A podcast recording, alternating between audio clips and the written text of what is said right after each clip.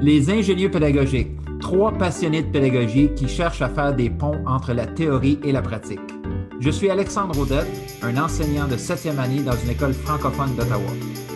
Je suis Éric Dionne, professeur en mesure et évaluation à l'Université d'Ottawa.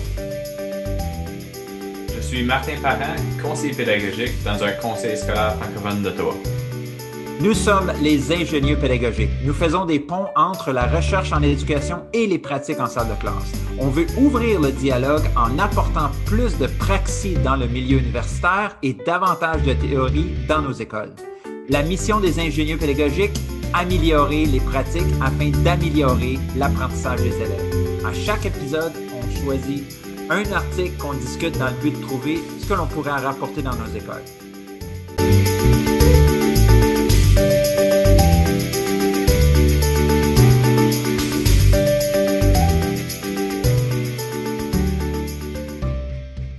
Alors, bonjour à tout le monde. Bienvenue euh, dans ce nouvel épisode des ingénieurs pédagogiques. Donc, euh, c'est, on fait cette semaine la suite du document qu'on avait commencé à, sur lequel on avait commencé à réfléchir au dernier épisode, soit Cognitive Load Theory and Practice Examples for the Classroom. Donc, qui était euh, un document, plus un guide pédagogique, en fait, qu'un article euh, on avait eu le temps au dernier épisode de voir les trois premières stratégies. Donc, euh, Alexandre, est-ce que tu pourrais nous euh, peut-être nous rafraîchir la mémoire sur la première stratégie? Oui, la première stratégie, c'est quelque chose de quand même assez simple. donc, c'était de, de, faire en sorte que les leçons soient adaptées aux, connaissances antérieures de nos élèves et à leurs habiletés qu'ils ont acquis antérieurement.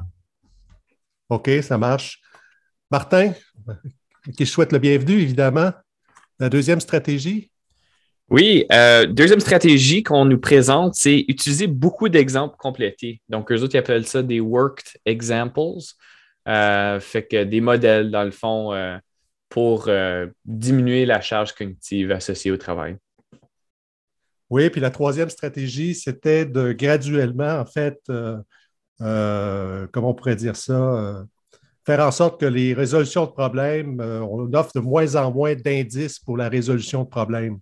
Donc, c'est un concept, une stratégie qui est associée beaucoup à la zone proximale de développement.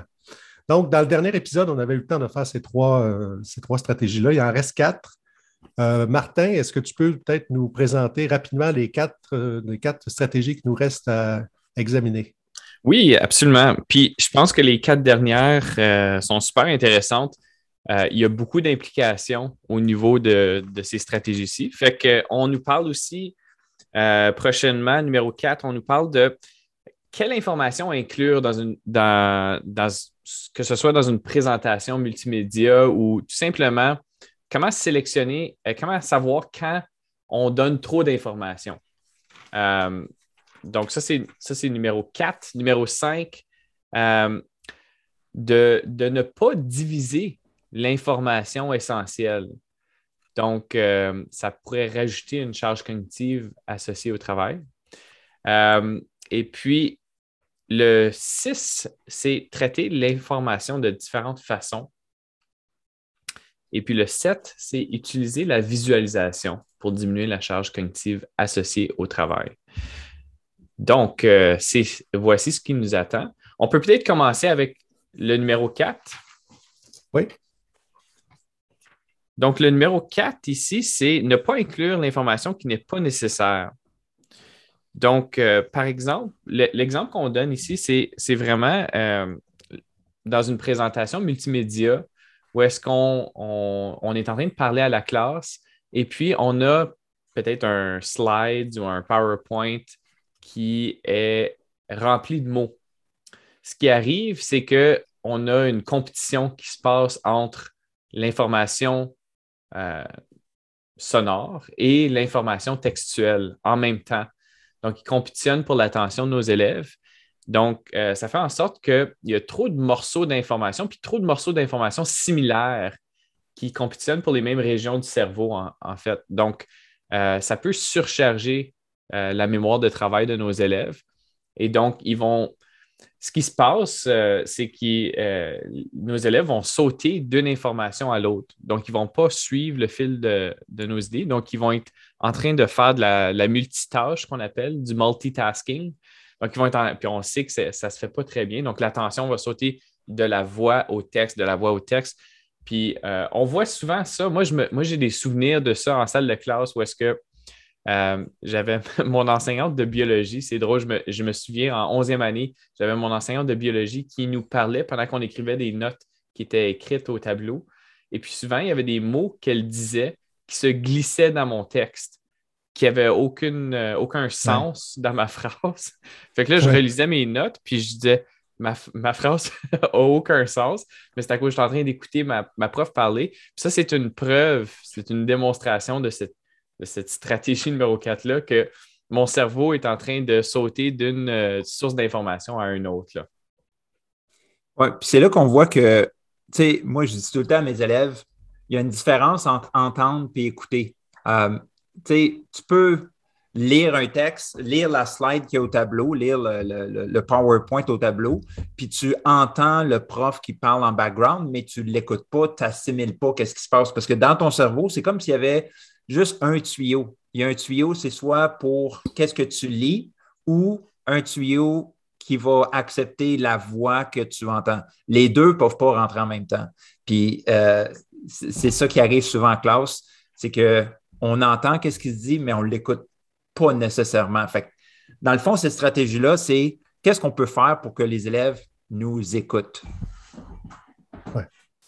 En même temps, il y a un certain paradoxe avec, euh, on va le voir tantôt, la stratégie numéro 6, parce que tu l'as mentionné tout à l'heure, Martin, en disant que dans la stratégie numéro 6, c'est de varier aussi les entrées, donc d'avoir du visuel avec euh, euh, de l'oral, etc., etc. Dans, l'encadré à la page, pour ceux qui vont voir le document, c'est à la page 20.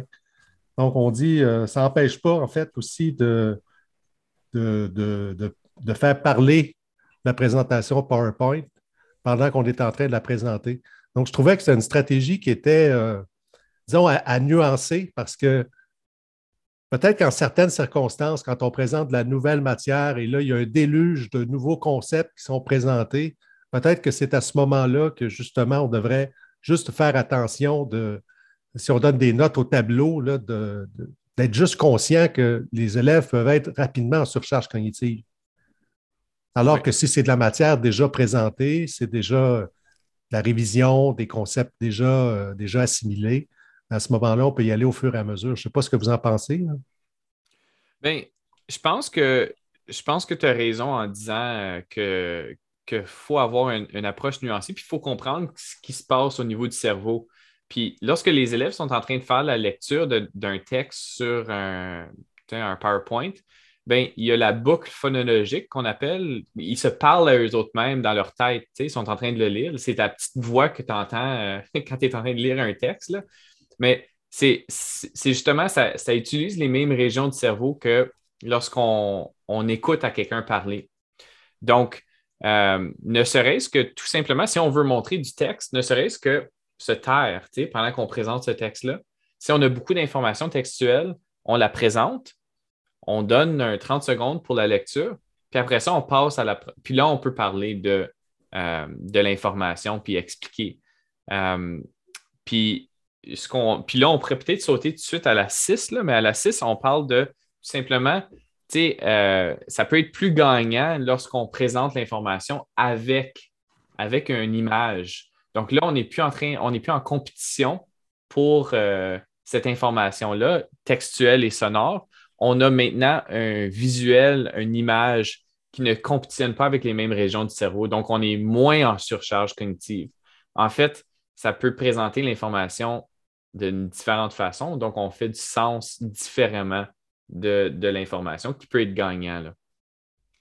Et encore là, il faut que, faut que l'image soit bien choisie aussi. Si c'est un graphique, euh, puis un graphique, ça peut devenir complexe, il faut vraiment attirer l'attention de l'élève à l'endroit où est-ce qu'on veut euh, qu'elle soit attirée. Donc, euh, c'est de bien sélectionner ces images, puis d'amener l'attention de l'élève là où on le veut vraiment, selon notre intention. Absolument. Je pense, tu, fais un lien justement avec, euh, avec l'autre point. Je pense qu'ils sont tous entrelacés, ces points-là, là, mais on parle de ne pas donner trop d'informations ou de juste donner l'information importante. Puis si tu donnes une image qui n'a pas rapport vraiment ou qui a un, lien très étroit euh, ou, pas très étroit avec le sujet dont tu parles, ben euh, ça devient, ça devient une, une, information aberrante. Ça devient de trop. Donc, ça distrait.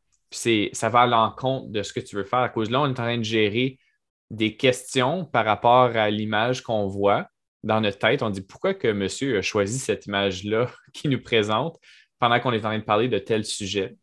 Euh, fait que là, on est en train de gérer toutes ces questions-là, on est en train de gérer euh, toute cette information-là, d'extra-là dans notre tête. On tombe en surcharge cognitive. Puis tu parlais d'un graphique, Alex, aussi. Euh, lorsqu'on présente l'information dans un graphique, puis nos élèves ne sont peut-être pas habitués de voir ce genre de graphique-là, bien là, ils vont, ils vont se concentrer sur euh, le contenant et pas nécessairement le contenu du, du, mhm. graphique. Donc, ça devient de l'information qui est de trop. Donc, peut-être s'assurer que les élèves comprennent bien le type de graphique, les axes, comment lire un graphique, etc. Ensuite, on tombe dans le contenu de, notre, euh, de notre, graphique. Là. Oui, puis euh, en, tant que prof d'histoire euh, au secondaire, j'ai souvent été coupable de donner de l'information inutile. Tu sais, quand tu enseignes un cours d'histoire, tu fais des liens dans ta tête, puis là, tu fais des apartés, puis là, tu commences à parler de, je sais pas, de Napoléon Bonaparte quand tu es en train de faire un cours d'histoire du Canada en tant que passionné d'histoire, c'est le fun. Toi, tu vois les liens dans ta tête, mais l'élève qui est assis dans la classe, des fois, il fait comme OK, comment est-ce qu'on s'est rendu? On était au, Canada, puis là, on est rendu avec l'empereur français. OK, c'est quoi le lien là? OK? Euh, fait qu'il faut faire attention à ça. Je m'en rends compte des fois, puis des fois, je perds mes élèves, puis là, il faut que je fasse comme Oups, OK, non, il faut que je revienne, puis que je reste focus sur qu'est-ce que je suis en train de leur expliquer. Donc, faire attention à ces apartés-là, euh, des fois que nous, dans notre tête, ça fait du sens, mais pour les élèves, il faut vraiment rester le focus sur notre intention. Peut-être aérer aussi les PowerPoint. Oui. Ça coûte pas cher des slides, euh, on peut en faire beaucoup. Oui. absolument. Ça, c'est quelque chose dans, mon poste de, conseiller pédagogique. Tu sais, je fais beaucoup de présentations. Puis c'est quelque chose que, puis maintenant, on est tout au virtuel, fait qu'on a encore moins d'attention qu'on l'avait euh, auparavant. Ça devient encore plus difficile de garder, tenir l'attention des gens quand on est sur, tout simplement sur un écran. Euh, puis on a peut-être un téléphone euh, à côté de nous qui buzz, on a des enfants qui courent en arrière de nous, etc. donc, ça devient encore plus difficile. Donc, si on commence à mettre un texte, puis nos, participants tombent en surcharge cognitive, immédiatement, euh, on les perd. Donc, ils ne sont plus engagés. Ça devient démotivant puisqu'on ne suit pas le fil des, idées. Puis c'est difficile quand on est passionné. Mais ça, c'est un truc que moi, j'ai appris. C'est vraiment d'avoir de, énormément de diapositives avec très peu de mots. Euh, mais le message est très clair sur chacune de mes diapositives, puis il y a une image euh, au besoin. Peut-être que si on passait à la stratégie 5, euh, Martin? Oui, fait qu'on en a parlé. Un oui, qui est un peu complémentaire, qui est un peu complémentaire à la stratégie 4. Hein? Absolument, oui. Euh, en fait, je vois les liens, mais sont tous un peu complémentaires, mais ici, on, parle de ne pas diviser l'information euh, essentielle. Donc, lorsqu'on parlait de cette stratégie-là, on, apportait deux, deux catégories de, division d'informations, si on veut le mettre de cette façon-là. Donc, on peut soit diviser l'information temporellement dans le temps. Donc, par exemple, euh, je vais vous présenter, euh, on, va, je vais donner un cours sur la, division, la division de fractions. Et puis, euh, je, vais, je vais vous présenter la, marche à suivre moi-même. mais avant de vous faire, euh, de vous euh, donner du temps pour aller en pratique autonome, de le pratiquer, cette marche à suivre-là, ben, euh, la cloche va sonner, puis on va le faire demain. Il manque, on, divise notre leçon dans le temps. Fait que là, on donne notre leçon le, lundi, mais la continuité, la suite logique de cette leçon-là tombe le mardi. Puis ça arrive fréquemment, mais si on peut le planifier, euh, des choses qui vont très bien ensemble, comme ça, dans le même euh, morceau de temps, dans le même bloc de temps, ça facilite. On n'a pas besoin d'aller récupérer l'information dans notre mémoire euh, d'hier. Elle est tout, elle est fraîche, elle est dans notre mémoire de travail, elle est prête à être traitée si on peut la présenter de cette façon-là. La deuxième façon de diviser l'information essentielle, c'est physiquement. Donc là, on faisait référence dans le, petit guide, dans le résumé, on faisait référence à, par exemple, euh, lorsqu'on présente un schéma en biologie, et puis, euh, on le présente dans un manuel sur une page. Puis là, pour avoir toutes les définitions de, des, mots euh, dans notre schéma, on doit aller plus loin dans le manuel. On doit aller à trois pages plus loin pour aller chercher ces définitions-là. Donc, on est en train de feuilleter constamment. On saute d'une page à l'autre pour faire du sens du schéma. Donc, ici, on, rajoute de l'information à traiter dans notre, dans notre euh, cerveau en même temps, dans notre mémoire de travail. On doit jongler plusieurs morceaux.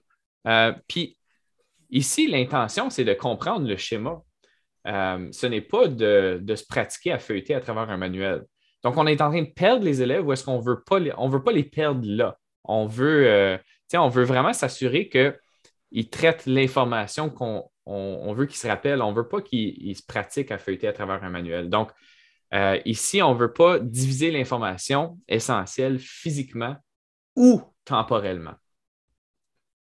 Peut-être que si c'est un élément très important de la matière, peut-être que ça vaut la peine de faire des photocopies pour permettre aux élèves d'avoir chacune, chacune des feuilles vraiment en face d'eux pour éviter cet effet-là. Donc, ils ont le schéma, disons, du côté gauche sur la feuille de gauche ils ont les définitions sur la feuille de droite.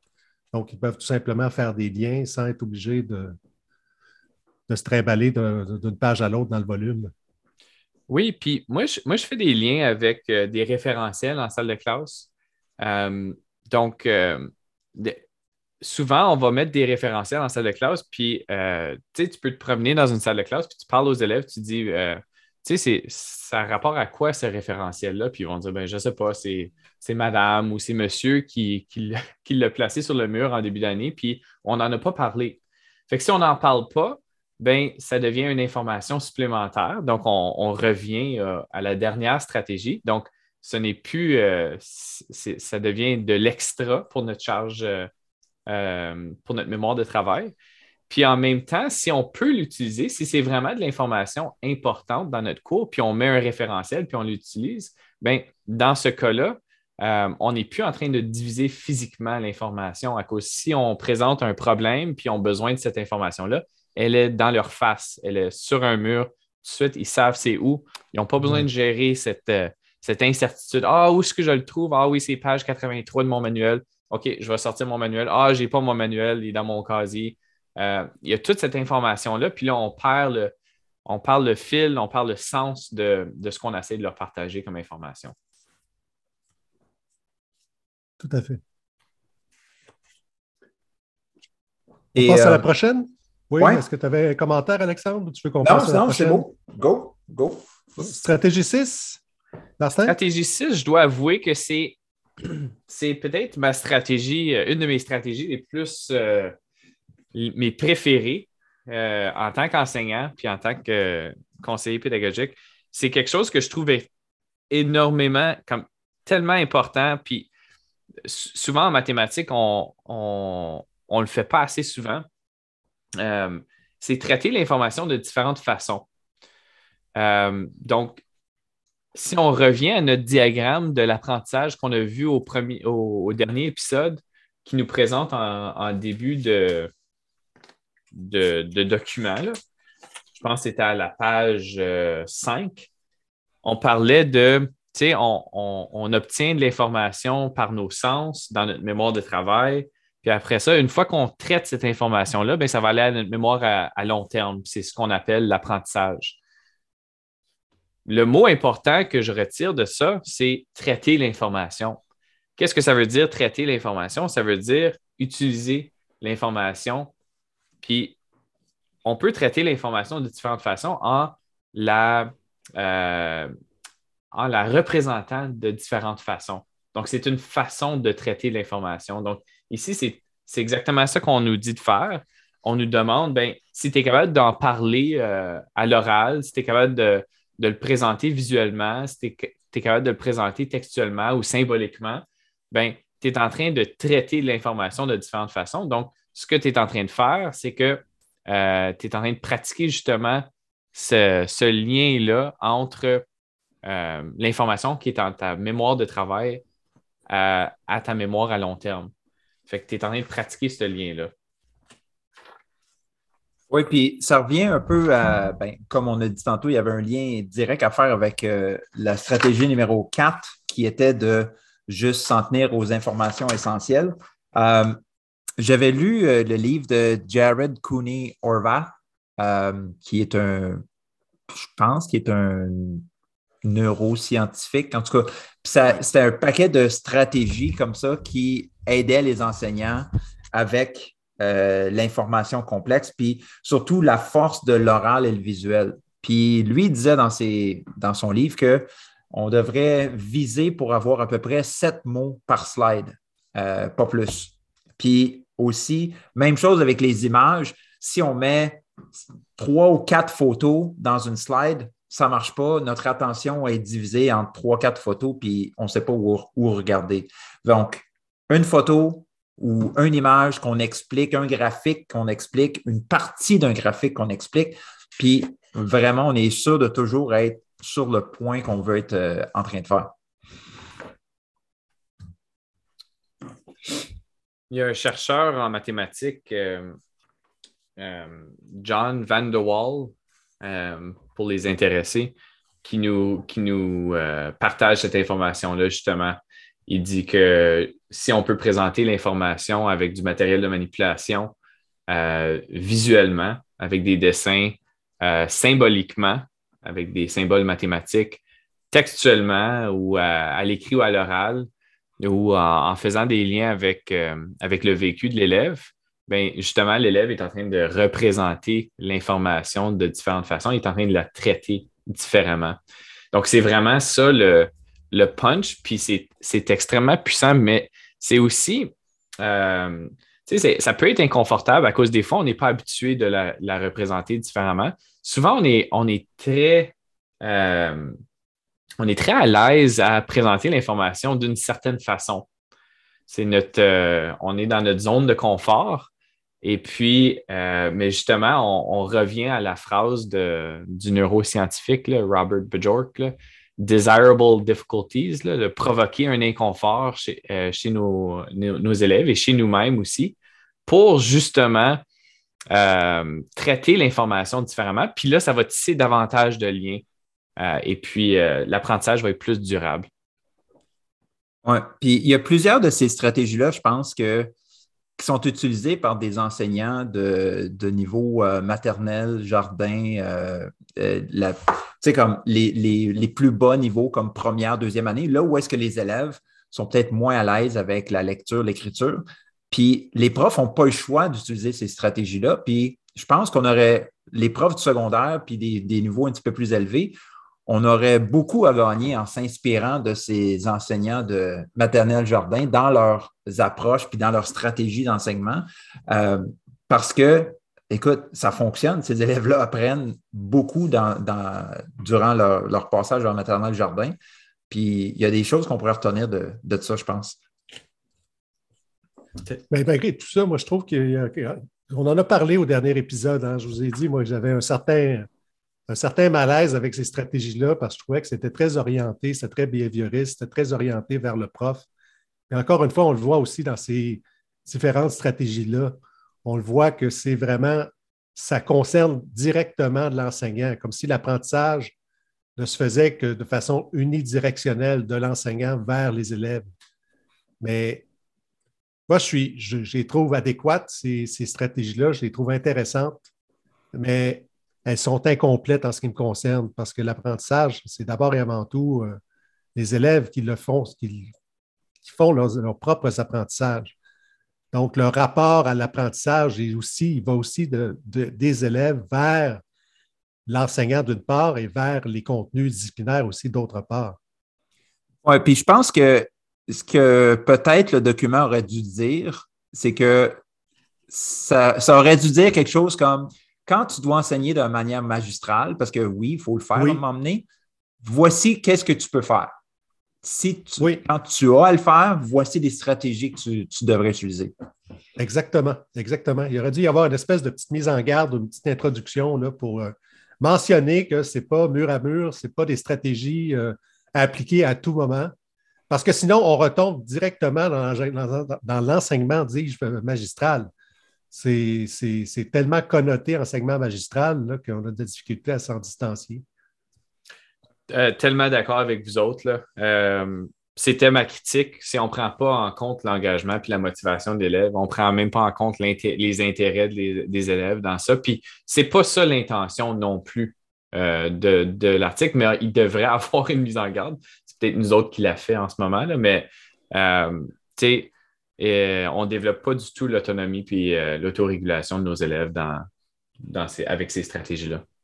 Absolument. C'est pour ça que j'aime beaucoup la, suggestion d'Alexandre, c'est-à-dire que quand c'est dans un contexte vraiment de transmission de connaissances, ben, à ce moment-là, effectivement, c'est des stratégies qui peuvent être fort utiles. Est-ce qu'on attaque la dernière stratégie, la stratégie numéro 7? Absolument.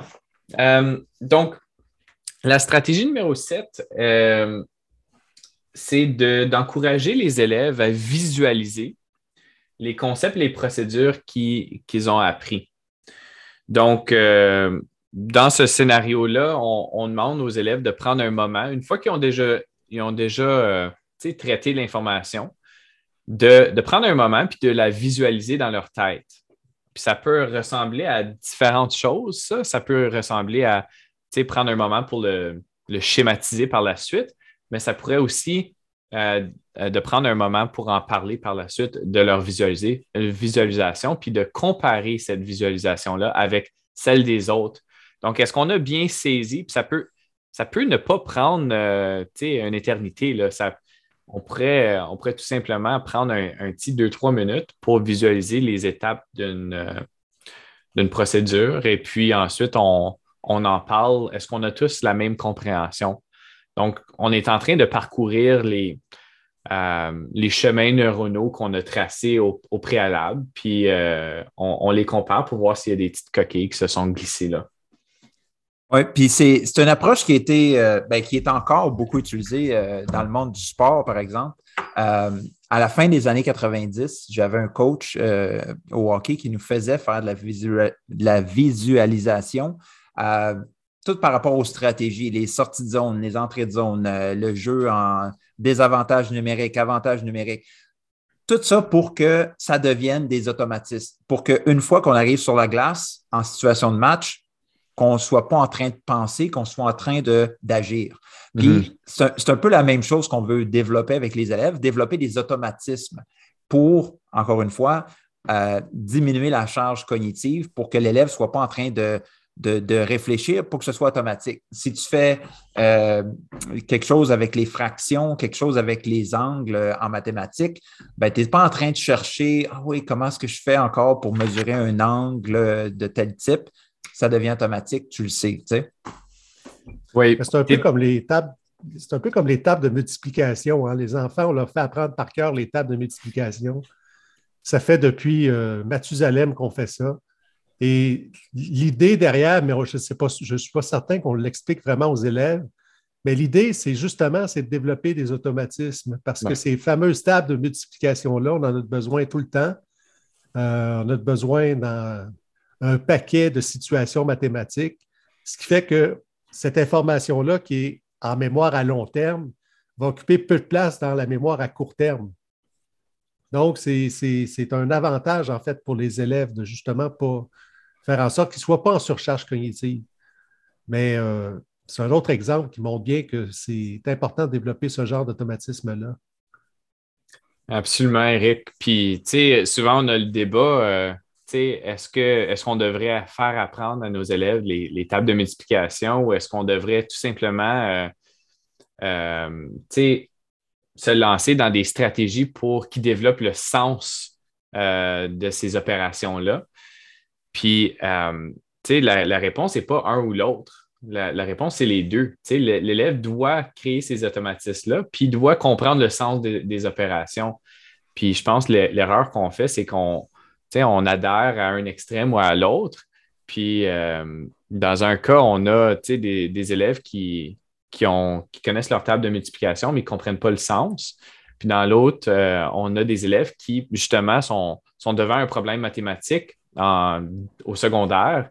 Et puis, euh, leur mémoire de travail est surchargée par des opérations très simples, qui n'est pas l'intention du problème, mais euh, ça, ça, devient comme des obstacles à, la résolution de ce problème-là. Donc, on a, on, a les deux. On, est, on, a situation A qui, démunie de sens, mais situation B qui euh, prend énormément de temps et d'efforts de, de, la part de l'élève et euh, on veut créer ces automatismes-là. On veut que nos élèves soient capables de, de préactiver ces stratégies-là d'avance. Euh, donc, on parle vraiment de préactivation. En anglais, on appelle ça du priming. On prime nos élèves pour qu'ils soient, quand que, Alex, justement, quand tu sautes la glace, là, tu n'es pas en train de penser à OK, euh, je mets un, pas, un pied en avant de l'autre ou peu importe, tu lèves le bâton dans telle situation. Tu n'as pas, pas, le temps de penser à ça. Puis on ne veut pas que nos élèves s'attardent à ces détails-là. On veut qu'ils s'attardent au défi euh, qui est à leur niveau. Là. Ben, c'est ça, c'est la différence entre les tâches simples et les tâches complexes. Jouer un match, exécuter une performance en hockey, c'est une tâche complexe qui fait appel à un paquet de tâches simples, savoir patiner, savoir tourner à gauche, à droite, du reculon, euh, manier la rondelle, euh, connaître les règlements, connaître euh, les forces de l'équipe adverse, connaître les faiblesses de l'équipe adverse. En fait, des, tâches qu'on peut comme ça scinder. Mais dans le feu d'action, évidemment, puis Alexandre pourrait nous dire bien mieux que toi et moi, Martin, mais on n'a pas le temps de réfléchir, il faut exécuter. Donc, ces tâches simples-là, il faut qu'elles soient justement quelque part cristallisé dans la mémoire à long terme. Je n'envoie pas un dire que les joueurs de hockey ne sont pas intelligents après ça. On est d'accord. Mais il y a toujours des exceptions, hein, Alexandre. Oui, c'est sûr, c'est sûr. Donc, euh, ouais, je pense que ça fait le tour. On a passé à travers des sept euh, stratégies cognitives. Euh, je ne sais pas, est-ce qu'il y aurait des ponts à faire entre les stratégies 4 à 7, qu'est-ce qu'on rapporte en salle de classe? Bien, moi, c'est euh, le pont que je fais, si je peux en faire euh, un seul, c'est vraiment de traiter l'information différemment. Puis de le provoquer chez nos élèves, de leur demander de présenter l'information différemment. Puis souvent, on, le dit, euh, tu sais, quand on parle de différenciation pédagogique, on, on l'a mentionné un peu au dernier épisode, puis on disait, ben, avec la différenciation pédagogique, euh, c'est bien de, de, demander à nos élèves de traiter l'information ou de présenter l'information de différentes façons qui jouent à leur force. Mais je vais aller plus loin que ça. Euh, en fait, c'est bon pour tous nos élèves de traiter l'information de différentes façons, puis particulièrement quand c'est difficile pour eux autres. Euh, ces défis-là indiquent un manque justement de traitement de l'information on veut être capable, nos élèves qui ne savent pas comment euh, jouer avec du matériel de manipulation en mathématiques, ben, ça, veut dire qu'ils ne sont pas capables de transférer leurs connaissances à ce contexte-là. Euh, donc, c'est quelque chose qui est nécessaire à leur compréhension conceptuelle de ce concept mathématique-là, par exemple. Donc, euh, je vous encourage, en tant qu'enseignant, de vraiment provoquer ce traitement de l'information-là de différentes façons chez nos élèves et chez nous-mêmes aussi. Moi, le pont que j'aurais envie de peut-être de bâtir, c'est de, dire aux personnes qui nous écoutent, puis, même aussi à nous-mêmes, évidemment, que ces sept stratégies-là devraient être dans notre mémoire à long terme en tant qu'enseignant. On devrait être au courant de ces méthodes-là, on devrait euh, être sensible. Si on est sensible, si on les connaît, si euh, on sait, et j'ai beaucoup aimé ce que tu as dit, Alexandre, tout à l'heure, dans le contexte de l'enseignement magistral. Donc, il y en a de l'enseignement magistral. Ça va rester l'enseignement magistral. À certains moments donnés, on a besoin d'avoir ces moments-là où les élèves ont besoin d'avoir les explications de l'enseignant. Donc, dans ces circonstances-là, c'est tout à fait pertinent d'avoir ces sept stratégies-là en tête. Donc, de varier les sources, de s'assurer qu'on ne met pas trop d'informations, aérer les diapositives PowerPoint, etc., etc. Donc, tout ce dont on a parlé tout à l'heure. Mais c'est vraiment, moi, en tant qu'enseignant, c'est vraiment quelque chose que je vais, euh, euh, auquel, je vais réfléchir, en fait, quand je vais enseigner euh, dorénavant, c'est-à-dire d'être sensible à ça en me disant que c'est pas parce que, parce que mes élèves, mes étudiants sont universitaires qu'ils sont insensibles à ces stratégies-là. Oui. Puis moi, moi, j'irais un peu dans le même sens en disant aux profs, euh, de porter attention aux petits détails. En anglais, il y a l'expression qui dit Don't sweat the small stuff.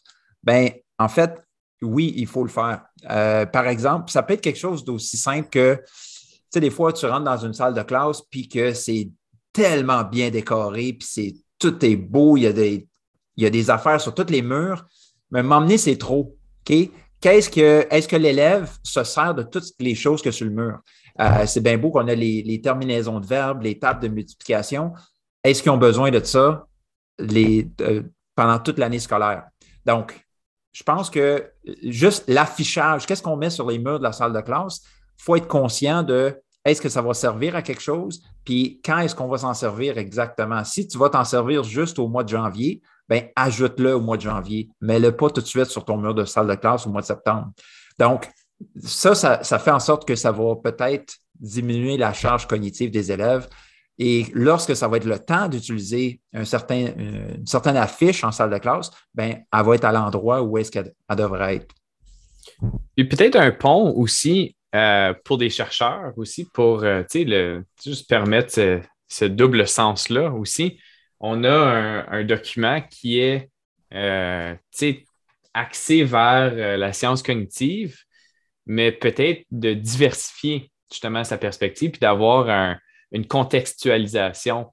Euh, un avant, on, a, parlé de mise en garde, mais peut-être justement de, prendre en compte les autres perspectives, puis que ce n'est pas, pas juste ça qu'on devrait suivre. Il y a peut-être autre chose à, mettre dans notre, dans notre répertoire.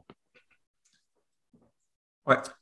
Ben, c'est bien. Messieurs, ça, je pense que ça fait le tour de nos, de notre, euh, de nos deux épisodes parce qu'on a commencé euh, au dernier épisode de ce, document-là et finalement, ça nous a pris pas mal de temps. Donc, on n'a pas voulu mettre nos auditeurs en surcharge cognitive. Monsieur Parent, à quel endroit peut-on vous retrouver? On, peut me retrouver sur tous les, réseaux sociaux, at monsieur underscore parent. On a notre site web euh. Et puis, euh, oui, c'est ça. Oui, monsieur, monsieur Audet? Euh, at Prof Audet sur Twitter, euh, Instagram et aussi sur Twitter, et, sur Instagram et Facebook, on a les ingénieux pédagogiques. Donc, suivez-nous sur Facebook, sur la page des ingénieux. ça va nous faire plaisir d'interagir avec vous autres dans tous ces endroits-là. Donc, c'est facile de nous trouver en ce qui me concerne. C'est à commercial Prof Dion sur Twitter, essentiellement sur Twitter. Donc, euh, merci pour votre écoute. Merci d'avoir été là jusqu'à la fin, puis on se dit à la prochaine.